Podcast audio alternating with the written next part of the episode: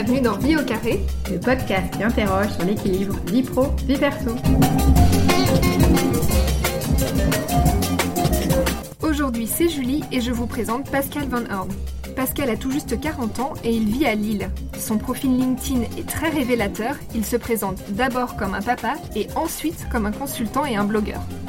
Et en effet, il était cadre, il avait un super poste, et quand il a su qu'il allait devenir père, il a tout simplement tout plaqué pour créer son activité et pouvoir ainsi être disponible le plus possible pour ses enfants. Avoir des jumeaux, ça chamboule une vie et un couple aussi. Il nous explique comment il a anticipé l'arrivée de ses bébés et comment il vit aujourd'hui sa paternité, loin des clichés qui l'exaspèrent. Bon épisode Bonjour Pascal, merci beaucoup pour ta participation au podcast Vie au carré. Bonjour. On débute tout de suite avec notre question rituelle. Sur une échelle de 1 à 10, 17 ans la meilleure note, comment tu évalues aujourd'hui ton équilibre vie pro-vie perso? Eh ben, je dirais 8 sur 10 parce que effectivement tout ce que j'ai euh, mis en place euh, depuis 4 ans, alors ça n'a pas forcément été le cas sur les, les, les, deux premières années, mais là c'est vraiment, je le ressens vraiment plus depuis un an où j'arrive à atteindre cet objectif que je m'étais un peu fixé justement d'équilibre de vie pro vie perso. Comment tu as construit ces équilibres? Ces équilibres-là, je les ai construits justement en m'interrogeant sur euh, ce dont j'avais envie avant la naissance de mes jumeaux. J'étais salarié pendant 13 ans et quelques mois avant la naissance de mes de mes enfants, je me suis interrogé sur qui j'avais envie d'être en tant que père et qui j'étais en tant que professionnel. Et ça matchait pas. Pour synthétiser, je me suis posé, on va dire, deux grosses questions. C'est, euh, voilà, qu'est-ce qui est important pour moi et quels sont mes objectifs de vie? Et la deuxième question, c'est que suis-je prêt à lâcher pour y arriver? À cet objectif d'équilibre de vie. D'accord. Et moi, dans ce qu'il y avait à lâcher, justement, il y avait un rapport au, boulot qui était très prégnant pour moi, bah parce qu'il y avait beaucoup d'atavisme, donc une éducation euh, familiale de, de cadre supérieur où, euh, où le job il est, euh, il est très important, où la notion de réussite également est très importante. Voilà, et donc effectivement, ça prenait une part très importante dans ma vie, et donc finalement se poser la question de se dire ok là je vais avoir euh, des jumeaux j'ai envie d'y consacrer du temps au moins sur les premières années. Donc soyons honnêtes on pas j'arriverai pas à passer le temps que je souhaite auprès de mes enfants tout en ayant cette intensité professionnelle. Donc voilà qu'est-ce que je suis prêt à lâcher? Bah, c'est effectivement à, à revoir à réajuster à réimaginer euh, mon job et ma relation au travail. C'est intéressant parce qu'effectivement, tu t'es posé la question en amont, avant la naissance de tes enfants. Avant, en fait, c'était un sujet euh, euh, sur lequel tu t'étais pas interrogé forcément, d'ailleurs, l'équilibre vie pro, vie perso? Non, pas du tout, parce que j'étais en, couple et une vie où on travaillait tous les deux beaucoup, où on avait la chance de, de, s'épanouir professionnellement et d'y prendre vraiment du plaisir. et avec aussi la chance d'avoir des, des, revenus confortables qui nous permettaient d'avoir une vie super cool, quoi, super plaisante, avec beaucoup de beaucoup de voyages partout dans le monde, avec beaucoup de temps avec avec les amis où on invitait beaucoup, voilà. Et quand on est juste à deux, finalement, cet équilibre, on le trouve assez facilement avec des enfants. Ben la, la question elle se pose. Comment est-ce que tu t'es justement préparé à la venue de tes enfants avant même de parler du coup de, des changements de vie que tu as opérés? Est-ce que tu t'étais renseigné? Est-ce que tu avais lu des livres? Est-ce que tu avais pris conseil auprès d'amis? Alors j'avais assez peu lu de livres parce que je trouvais qu'il y avait très peu de ressources hein, qui parlaient pour les papas. On parlait de parentalité au sens large, mais finalement quand on parlait de parentalité dans les livres, c'était souvent axé maman. Et quand on parlait des pères, euh, c'était euh, très souvent dans un schéma extrêmement euh, patriarcal, un peu en mode, voilà, l'homme il doit continuer à bosser, sortir de la grotte pour aller chercher le gibier. Enfin, toi, évidemment, je caricature, mais j'ai vu des choses un peu comme ça. J'y trouvais pas du tout mes réponses. Et d'ailleurs, c'est la raison pour laquelle hein, j'ai créé Histoire de Papa justement pour ça, pour dire non, mais moi je pense qu'on peut trouver d'autres sources qui parle des papas d'aujourd'hui. Donc c'était pas forcément dans les livres, c'est finalement une réflexion qu'on a vraiment menée au sein du couple. Euh, donc beaucoup de questions, d'interrogations, de longues conversations dans le couple. Après voilà, c'est essayer de se préparer au maximum à l'arrivée des enfants, même si on est bien d'accord qu'on peut pas tout anticiper. Euh, mais il y a tout de même tout un tas de questions qu'on peut se poser auparavant pour essayer de se préparer. Et quel type de questions? Est-ce que vous avez essayé de, voir euh, au préalable Je ne sais pas, par exemple, pour la répartition des rôles ou alors euh, les valeurs qui vous semblaient importantes, par exemple? Et c'est exactement ces points-là. C'est euh, effectivement de se dire quelles sont les valeurs qui nous animent, ce en quoi on croit dans la vie et qu'est-ce qu'on a envie de transmettre. Donc là, c'est tout ce qui a trait à l'éducation. Je crois beaucoup en la valeur de l'exemplarité. Et d'ailleurs, moi, mon changement de vie, il était là-dessus. C'est-à-dire, mais ce que je veux transmettre à mes enfants, c'est pas ce que j'incarne moi au niveau du job. Et donc c'est ça, c'est s'interroger sur sur les valeurs, le sens de l'éducation, ce qu'on veut transmettre et notre organisation de vie. De dire ok, euh, soyons pas naïfs, on va pas on va pas pouvoir mener la vie euh, qu'on avait auparavant avec euh, deux, deux bébés. Donc voilà, encore une fois, qu'est-ce qu'on est prêt à lâcher? Ok, qu'est-ce qui est important, qu'est-ce qui est pas important. Je pense qu'on reviendra sur le sujet de, de, préserver le couple. Et typiquement, nous, ça, c'était quelque chose qui était important de dire, euh, on veut consacrer du temps à nos enfants, mais en même temps, on veut pouvoir se garder des espaces à nous deux. Donc, comment on peut faire? Qu'est-ce qu'on peut mettre en place? Voilà, c'était notamment ces questions-là. Effectivement, on reviendra à la notion de couple. Tu disais aussi que tu avais changé de travail pour euh, la venue de tes enfants. Ça s'est matérialisé comment? Moi, j'étais 13 ans salarié dans un, dans un grand cabinet d'avocats euh, sur des fonctions de direction. Je travaillais beaucoup, j'étais en déplacement énormément, j'avais euh, voilà une amplitude horaire très très forte. Et donc, du coup, l'idée, c'était de dire non, bah, je, je sais plus ce dont j'ai envie. J'arrive à la fin d'un cycle et donc j'ai besoin de retrouver de la liberté. La liberté de temps, la liberté de sens dans ce que je vais faire. Avec cette image de dire j'ai envie d'enlever mon, costume et finalement le costume il a, le sens symbolique mais le sens réel, le costume de jeune cadre dynamique parce que j'étais un peu dans, dans ce cliché là euh, et en même temps de euh, le costume, l'armure, le masque de, de professionnels qui étaient plus en adéquation avec ce que j'étais moi personnellement. Et de se dire, voilà, je, veux raccorder les deux. Donc j'ai négocié une rupture conventionnelle. Ça, c'était ouais, six mois avant la naissance de mes enfants, donc assez tôt finalement. Et voilà, et j'ai créé ma boîte immédiatement sans avoir par contre, euh, un projet très déterminé. C'est-à-dire que je savais que je voulais être indépendant, je savais que je voulais faire des choses avec du sens, avec autour de vraiment de l'humain. Ça n'a pas été source d'angoisse parce qu'il y a aussi, euh, je suppose, un impact euh, financier à cette décision, par exemple? Alors, euh, non, pas source d'angoisse parce que, Edin, moi je suis quelqu'un de plutôt optimiste et positif. Et sur l'aspect financier, bah, voilà, j'ai eu la chance de négocier une rupture conventionnelle, donc ça m'a permis d'avoir deux ans devant moi pour construire justement euh, cette nouvelle étape de vie professionnelle en fait. Et après, effectivement, on a encore une fois beaucoup discuté dans le couple en me disant, OK, aujourd'hui, besoins financiers, ils sont ceux-là ils correspondent. Ce que je disais tout à l'heure, on, avait cette chance de faire beaucoup de voyages, par exemple. Bon, bah évidemment, on va pas, on va, on va en faire euh, soit plus du tout, soit très très peu avec l'arrivée d'enfants. Donc du coup, euh, voilà, euh, ça, ça fait des dépenses en moins. Donc quel est notre seuil bas dont on a besoin? Moi, ma contribution au foyer, c'est quoi le seuil minima sur lequel, voilà, j'ai pas le choix. Il faut que j'arrive à, à pouvoir amener ce montant financier pour que ça, ça justement, ça ne déséquilibre pas le, le foyer. Et donc ça, ça s'est un peu construit comme ça, parce qu'évidemment l'aspect financier, il est ultra nécessaire.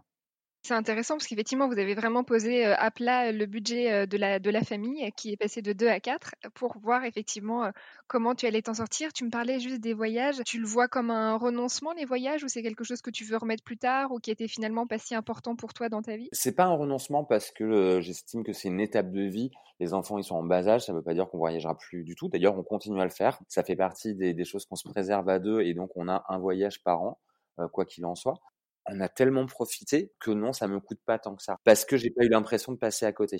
Et en fait, ce changement de vie, c'était ça. Hein. C'est euh, voilà, moi j'avais 36 ans et donc je pense que voilà, on a une maturité différente aussi à 35 ans qu'à 25. Ça faisait 10 ans qu'on était euh, en couple hein, quand on a euh, dit go, voilà, maintenant on veut passer à une autre étape de notre vie et, fonder une famille. Et, puis voilà, 13 ans de salariat. Donc il y avait une espèce d'alignement de planète pour dire ouais, c'est bon, c'est le moment pour faire tout ça. Même si autour de moi tout le monde me disait oh, mais non surtout pas, tu vas avoir des jumeaux il faut garder cette stabilité-là, notamment la stabilité financière. Hein. Alors que moi, j'étais plutôt dans l'idée de dire, bah, quitte à changer, quitte à écrire une nouvelle page, autant l'écrire pleinement. Concrètement, comment ça se passe aujourd'hui, ton emploi du temps? Comment tu partages ta vie entre le travail d'un côté, ta famille de l'autre? J'ai euh, la chance d'être indépendant, donc ça permet effectivement de plutôt réussir à organiser mon temps, même si euh, ça demande aussi, euh, en étant indépendant, hein, d'être agile, d'être flexible et de s'adapter aux clients hein, quand même. Hein, voilà. Mais dans 90% du temps, c'est de dire je travaille pas après 18 heures, je suis vraiment présent je dis 90% parce qu'il y a des moments où bah voilà il y a effectivement des besoins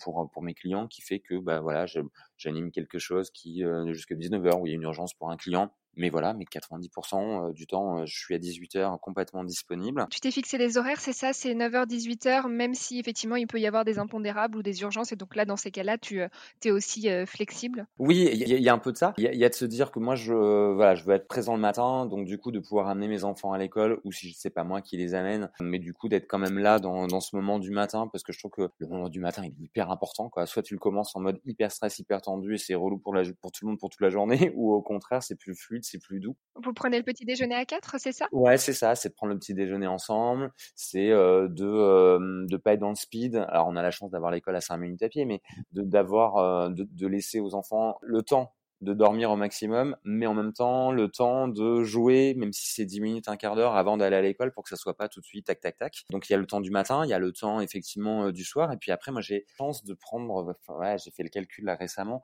de prendre quasiment 4 mois off sur une année. Donc c'est euh, c'est énorme, dont deux mois d'été, même si ça m'arrive de euh, bosser un petit peu pendant mes vacances. Après j'ai cette chance d'avoir un, un boulot que j'aime. Donc c'est d'ailleurs une vraie question. Euh, sur l'équilibre, mmh c'est que parfois j'ai l'impression de pas travailler, donc ça c'est chouette, mais en même temps c'est quand même du temps où je travaille.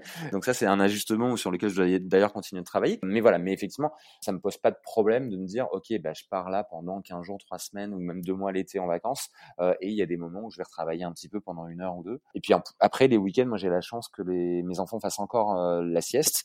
Euh, donc effectivement ça arrive le week-end pendant la sieste des enfants de, de rebosser euh, voilà une heure pour avancer un petit peu. Donc c'est c'est d'organiser son temps différemment. Tu planifies, si je comprends bien, hein, pour euh, tes vacances, les quatre mois, etc. Tu les planifies selon les vacances scolaires, c'est ça? Ouais, c'est selon les vacances, avec des moments effectivement avec eux, puis des moments sans eux aussi pendant les vacances, parce que du coup, enfin ils sont chez les grands-parents, et donc du coup ça permet aussi d'avoir du temps sans eux, ce qui est important dans l'équilibre. D'accord. Il y a d'autres moments comme ça, euh, en dehors des vacances et au quotidien, euh, qui sont importants pour toi? Tu me parlais de 18 heures, c'est parce que je sais pas, c'est important pour pour le bain, pour pour préparer le repas, ce genre de Il y a des moments comme ça qui sont un peu sanctuarisés ou que tu veux dédier toi à ta famille Voilà, il y a les matins, il y a le soir, les week-ends, moi je suis tout, le temps avec eux. Et alors là, depuis septembre, parce que finalement je suis quand même pas mal en télétravail, il y a un moment que j'aime beaucoup. C'est le moment du goûter quand ils rentrent de l'école. On a une nounou en fait euh, le lundi, mardi, jeudi, vendredi sortie d'école en after school et le une partie du mercredi. Mais j'adore ce moment en fait où ils reviennent euh, de l'école et moi je m'arrête de bosser et je prends le goûter avec eux pendant une demi-heure, trois quarts d'heure. Puis après je me rééclipse pour bosser euh,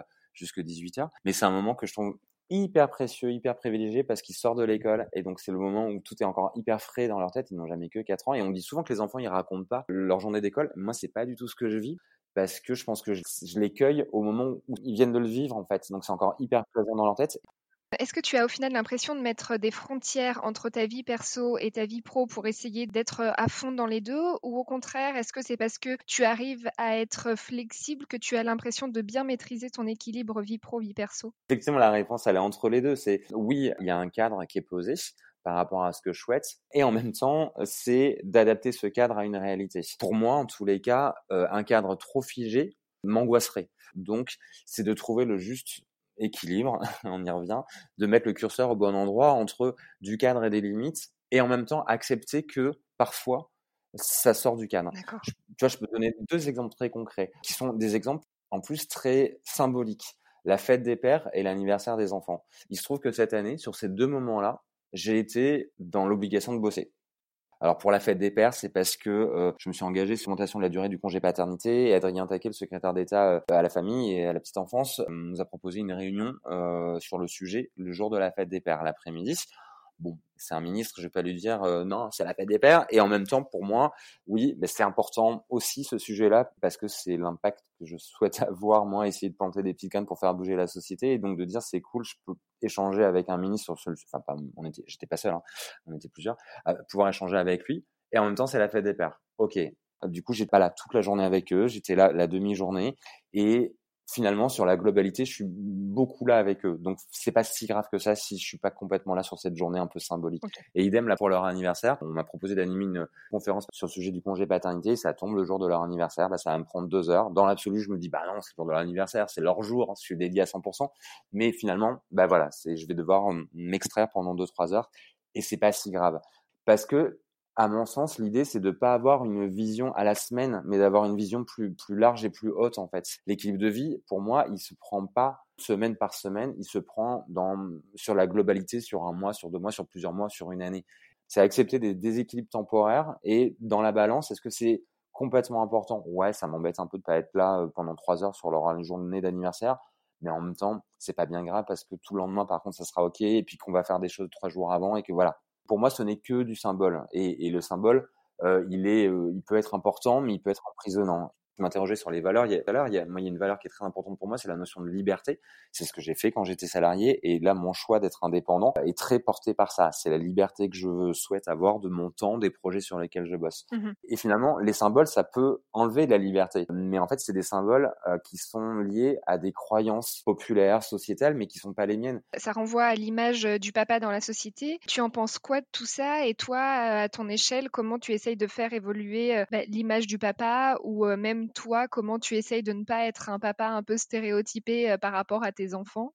Alors sur la notion de stéréotype, j'ai cette grande chance, c'est d'avoir un garçon et une fille. Donc ça permet effectivement d'aborder les stéréotypes de genre très facilement, mais c'est y compris avec les jouets. C'est-à-dire que euh, bah il y a du coup des jouets dits de filles, dits de garçons, et bah ils se partagent les jouets, même si euh, il y a ce que nous on essaye de partager dans notre éducation, mais après les gens, les enfants vivent pas dans une bulle, ils sont euh, en nounou leurs deux premières années, puis à l'école, enfin trois premières années, puis après à l'école, donc en interaction avec d'autres gens, et puis le reste de la famille. Et donc bah forcément, il s'est aussi accepté ce qu'on essaye de défendre. Parfois voilà moi j'étais très surpris à la rentrée euh, de euh, certaines réflexions de mon fils, de dire euh, les filles peuvent pas conduire de voiture de pompier, de camion de pompier, c'est que les garçons. Ah bah non, pourquoi? Non, qui a dit ça? Bah les on dit ça. Ah bah non non non, les filles peuvent conduire les camions pompiers et les garçons peuvent s'occuper des bébés. voilà, enfin bref, mais c'est effectivement plus facile quand on a un garçon et une fille. Je pense c'est plus naturel en tous les cas.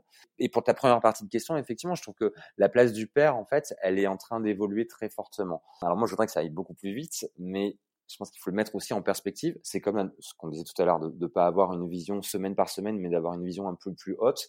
Et en fait, on commence à sortir de siècles et de siècles de schéma patriarcal. Ça va pas se déconstruire euh, en deux ans, euh, en trois ans. Ça prend du temps. C'est très poussé par la nouvelle génération. Ça, c'est très clair. Moi, je le vois très, très, très fortement. Euh, puisque moi j'interviens en école supérieure, donc je côtoie plein d'adultes hein, qui ont entre 20 et 25 ans, et, eux, la notion d'équilibre de vie, elle est hyper importante. En gros, ce qui motive eux leur, leur choix professionnel, c'est et le sens au travail et l'équilibre de vie, très clairement. Et dans l'équilibre de vie, il y a la notion de parentalité, même si euh, non, à 20 ans, 25 ans, c'est pas des sujets. Euh, ils posent pas ce mot de parentalité, mais en tout cas, ils posent clairement le mot d'équilibre de vie. Et moi, effectivement, j'ai plutôt envie de d'essayer de contribuer à ça. C'est jamais facile à utiliser ce mot-là. Euh, je trouve aujourd'hui le mot est vite sensible, mais j'ai un petit côté féministe. Et effectivement, on sait aujourd'hui qu'il y a une inégalité femmes-hommes euh, qui reste hyper importante dans nos sociétés, avec notamment un écart salarial ou d'évolution professionnelle qui est très lié à la parentalité.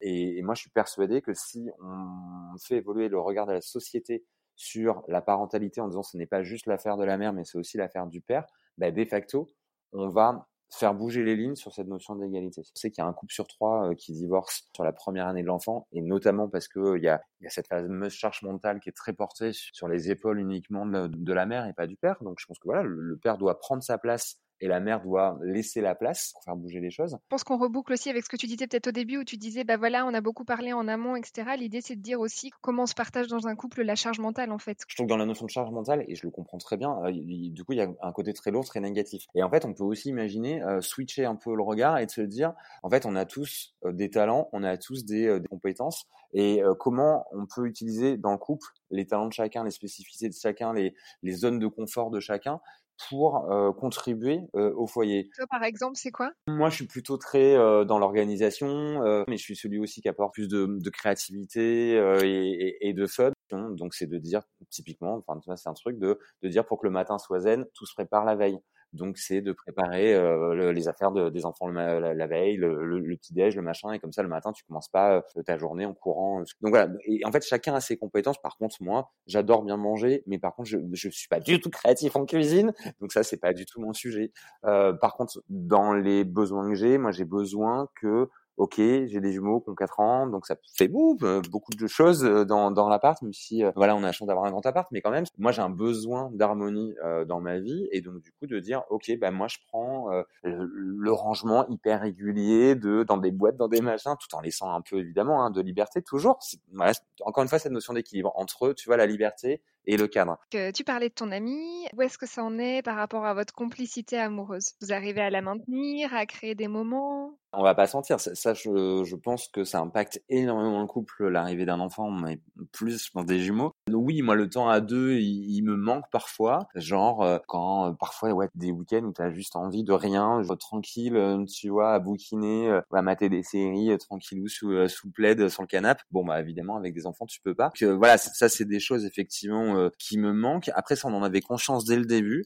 Et du coup, on a mis en place deux choses. Il y a à la fois du temps chez les grands-parents. Alors nous, nos grands-parents habitent pas du tout à côté, hein, donc dans le quotidien, ils sont pas présents parce qu'ils sont ils sont dans l'ouest de, de, la France. Donc étant dans le nord, c'est c'est tout de suite 5-6 heures de route. Mais par contre, pour nous, c'est hyper important que les enfants soient très présents avec les grands-parents et vice-versa. Mais aussi pour nous, se dire, ce sera des moments, euh, on aura du temps pour nous euh, sans eux.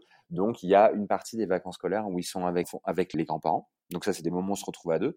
Euh, et c'est effectivement, du coup, ce voyage de 10 jours qu'on a euh, toujours, qu'on essaye d'avoir là depuis 4 ans, euh, au mois de janvier, juste à deux. Et, et l'été aussi, on essaye d'avoir aller 10 jours juste à deux, que ça soit à deux ou que ça soit avec des potes. voilà. Ça veut dire, si je comprends bien, hein, que en fait, la relation de couple, elle est plutôt impactée au quotidien, où forcément, il y a moins de petits moments à deux, de, de dîner, ce genre de choses. Mais du coup, vous arrivez en tout cas à compenser ou à avoir du temps pour vous en prévoyant en amont sur des plages horaires, donc les vacances scolaires et ces fameux 10 jours au mois de janvier.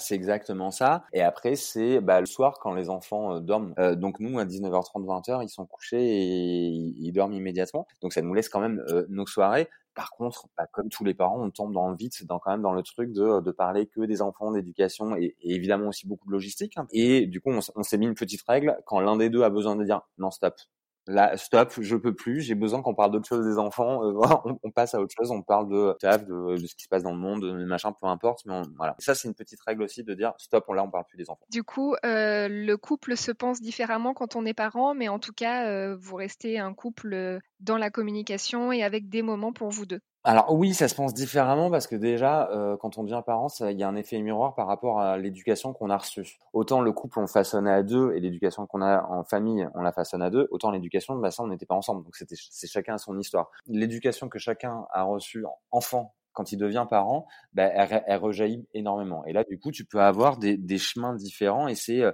toute la question, c'est bah, comment on arrive à faire concilier les histoires de chacun pour arriver à en créer une nouvelle. Ça, ça passe par euh, beaucoup de communication, d'écoute, d'ajustement, d'oser se dire les choses parfois des clashs, hein, on va pas se mentir. Hein, ça, ouais, je pense que oui, les, les enfants, ça bouscule le couple, ça c'est certain. Et toi, dans tout ça, est-ce que tu as des, des moments pour toi? Alors euh, oui, j'ai des moments pour moi. Euh, j'ai mis du temps à comprendre que j'en avais besoin. Alors c'est parce que j'ai ce, c'est un peu ce biais-là de dire euh, mon taf. Moi, je, ce que j'ai construit depuis quatre ans, vraiment, j'adore et j'ai vraiment parfois pas l'impression de bosser, ce qui est canon. Mais en même temps, du coup, tu peux vite tomber dans le truc de non non mais attends là je rebosse vite de trois heures hein, mais mais mais c'est cool c'est pas lourd pour moi c'est cool je taffe ouais ok mais en fait j'ai aussi besoin moi de me, me retrouver moi-même sans enfant et sans boulot quoi donc ça moi j'ai mis du temps à le comprendre je pense qu'il y a eu un changement euh, après les deux ans et demi euh, des enfants. Et c'est mon ami hein, qui m'a alerté là-dessus de dire euh, ouais là écoute c'est bon. Hum, je pense que ce qui te manque là c'est vraiment d'avoir du temps pour toi. Donc en fait moi je me suis autorisé ces moments-là que je m'autorisais pas auparavant et donc du coup je fais quoi C'est j'essaye de me prendre, c'est de me prendre deux trois jours seul hors de la maison tous les deux trois mois. Donc c'est de me, prendre un Airbnb pendant deux trois jours, pas forcément très loin. Hein. Des fois c'est genre à trois quarts d'heure de l'île, euh, peu importe. Mais c'est juste d'être dans ma bulle seul euh, pour me retrouver moi. D'accord. c'est marrant, c'est pas forcément euh, avoir une activité une fois par semaine ou ce genre de choses, mais c'est vraiment avoir des, des bulles plus longues pour toi et pour te retrouver. Exactement. Ce que tu dis est très juste. Beaucoup de, beaucoup de gens, mais dire, bah voilà, moi j'ai besoin d'avoir euh, une heure par semaine pour, je sais pas, je dis, faire du sport, pour machin. Euh, moi, c'est pas tant ça. C'est, mais parce que en étant indépendant, j'ai des moments aussi où je suis seul du coup dans ma journée en fait. Mais ça reste dans le quotidien. Moi, je trouve que pour moi, ça résonnait plus de me dire, non, je me prends deux trois jours vraiment seul, solo dans ma bulle où je vais pouvoir lire deux livres, où je vais pouvoir euh, me balader, où je vais pouvoir rien faire, peu importe en fait. Est-ce que aujourd'hui, tu as encore des petites zones de conflit, des choses que tu aimerais améliorer? Que j'aimerais encore plus, c'est de, gagner encore plus en sérénité et en plaisir dans tout ce que je fais. Et du coup, des fois, j'aimerais réussir à soit baisser un peu cette intensité, soit soit être encore plus dans la sérénité et d'éviter ces moments où, où tu exploses. Bah, je pense que quand ils arrivent aujourd'hui, bah, je me dis c'est tout, c'est comme ça, je les accepte. Mais euh, ouais, c'est quelque chose que j'aimerais encore euh, pouvoir améliorer. Ouais. Et tu as mis en place des petites astuces comme ça euh, pour réussir à, redevenir zen dans les moments de, de tension? Non, non, ça fait partie de mes points d'amélioration. Quelle serait au final ta plus grande fierté? Ma plus grande fierté, je crois que c'est euh, la liberté euh, que j'arrive à avoir. C'est euh, c'est d'avoir osé. Voilà, moi ma plus grande fierté c'est ça, c'est d'avoir osé quitter, tu vois, le chemin un peu classique, un peu tracé, un peu le côté aussi hamster parfois qu'on a pour me créer mon propre chemin et tu vois de voilà d'avancer, de, de, construire, d'encore apprendre sur sur moi. Et tu vois ta question sur l'amélioration c'est c'est des pistes de, de, questionnement et donc pour continuer d'apprendre. Je suis super fier c'est effectivement d'avoir pour l'instant plutôt réussi cet équilibre là ouais je suis très fier d'avoir de autant profité de mes enfants sur leurs premières années. C'est c'est des moments qui sont ultra précieux. Je pense qu'en plus qu'ils sont extrêmement structurants. Mais en tous les cas effectivement de l'avoir rempli leur réservoir affectif, de leur avoir, ouais, d'avoir pu être très très présent sur leurs premières années, ouais, j'en suis hyper fier. Et moi, aujourd'hui, je les vois, c'est des, c'est des enfants qui sont euh, qui sont heureux, qui sont épanouis, qui sont ouais, plein plein de vie, plein d'énergie, plein de sourires, qui sont très à l'écoute. Donc finalement, c'est aussi la, fierté du, euh, du, père que tu as réussi à devenir. Ouais, ça, me touche même ouais, de me dire ça. Après, avec, aussi de se dire que euh, c'est aujourd'hui. Euh, c'est encore une fois, c'est pas un point d'arrivée. Peut-être que dans six mois, dans un an, il passera des choses qui font que bah, ça sera euh, moins en équilibre. Mais en tout cas, j'ai envie de le préserver parce que je vois les, bienfaits sur, euh, sur tout le monde dans la cellule familiale, tout simplement. Pascal, pour terminer, on va passer aux questions express pour une vie au carré. Le smartphone, selon toi, ami ou ennemi? Je vais encore faire une notion d'équilibre. Les deux, c'est un outil, c'est-à-dire que c'est nous qui devons maîtriser l'outil et pas l'outil qui nous maîtrise. Euh, donc c'est de mettre les limites, euh, le, à réussir à le poser. J'y arrive plutôt bien avec les enfants, mais parce que nous, on est euh, dans cette envie de qu'ils aient pas d'écran. C'est moins le cas quand on est à deux. Voilà, là j'ai aussi un axe de progrès dans le couple de dire voilà, ok, il n'y a pas que les enfants, c'est que quand on est à deux, là aussi tu lâches le téléphone. Quoi. Tu vas plutôt le verre à moitié plein ou à moitié vide? Ouais, clairement à moitié plein. Est-ce qu'il y a une personne qui t'a inspiré ou qui t'a marqué? Il y en a plusieurs. Je pense à, je pense à mes parents euh, parce que moi je suis plutôt à l'aise avec l'homme et l'adulte que je suis et je pense que c'est aussi grâce à eux. Donc euh, je trouve qu'ils ont quand même fait plutôt un, un bon job. J'ai une de mes amies qui est maman solo euh, avec sa fille et, et, qui est hyper épanouie dans son rôle de mère et dans son job euh, où elle est aussi indépendante et elle a construit son job comme elle souhaitait. Et en étant maman solo, moi j'ai beaucoup beaucoup d'admiration. Et puis ouais, ce qui m'inspire, c'est aussi plein de papas que, que j'interviewe dans Histoire de papa. Alors forcément, moi je, je les choisis parce que je les trouve inspirants. Et effectivement, il y a plein de qui osent, euh, qui sont audacieux pour réussir à concilier cet équilibre-là de vie pro vie perso. Et à chaque fois que j'ai l'occasion moi d'échanger avec des parents, euh, père ou mère, euh, qui arrivent à faire ces choix-là, ouais, ça m'inspire de ouf. J'ai les étoiles qui brillent et je me dis c'est incroyable ce qu'ils ont réussi dans leur choix. Qu'est-ce, qu'est-ce que moi je peux prendre pour les appliquer? Enfin, oui. Ça tombe très bien avec notre dernière question. Est-ce que toi, tu aurais un conseil pour nos auditeurs? Oui, plein, euh, plein, mais je vais essayer de faire court. Déjà, je pense que la notion d'équilibre, elle passe par la connaissance de soi. Donc euh, voilà, encore une fois, d'oser se poser la question de ce qui est important, de ce que je suis prêt à lâcher. Euh, ça, je pense que c'est vraiment une des clés pour arriver à cet équilibre. Un autre point qui est le, le d'oser dépasser ses peurs. On a plein de peurs, plein de plein de croyances, et en fait se dire que à partir du moment où on arrive à les voir, à les identifier, on peut se dire qu'on peut les dépasser et se dire que ouais que tout est possible. Autre conseil, c'est ouais, c'est j'en ai beaucoup parlé, c'est la notion d'organisation parce que je pense que ça permet vraiment de gagner en sérénité. Nous, on a mis en place, par exemple, on l'a pas fait sur les deux premières années, mais on l'a mis euh, après un agenda partagé. Euh, sur, tu vois, smartphone ou ami ou ennemi, c'est aussi un ami pour ça parce qu'on a un agenda partagé. Du coup, ce, ce qui était avant pas du tout euh, possible parce que bah non, la liberté, chacun sa vie et machin. Enfin, on est ensemble mais chacun sa vie et voilà. et, et, là, à un moment donné, de se dire ouais, on a un agenda partagé parce que dans l'orga professionnel et, et pro, bah ça c'est beaucoup plus simple, ça permet de gagner en sérénité. Et puis oui, peut-être dernier conseil, c'est ça, c'est de se dire que, mais je l'ai dit, c'est qu'on n'a qu'une vie euh, donc c'est précieux. Donc euh, à nous d'en prendre soin et de faire en sorte que ça soit vraiment notre vie et pas la vie euh, dessinée par la société, par les parents, par les amis, les injonctions, les, les ci, les ça. Merci beaucoup pour tous ces sages conseils, Pascal. Et bah écoute, on te souhaite maintenant une, une bonne continuation dans ta vie à la fois d'indépendant et de papa. Merci beaucoup, Julie. J'espère que cet épisode vous a plu. La semaine prochaine, on part à Versailles. Clotilde a échangé avec un prêtre connecté. Il nous raconte sa vocation et son quotidien, mais aussi le travail sur soi pour apprendre à dire non à ses paroissiens et pour mieux gérer ses équilibres. En attendant ce nouvel épisode, on reste en contact sur notre site vie au carré sans accent.com ou sur notre compte Instagram du même nom. À très bientôt!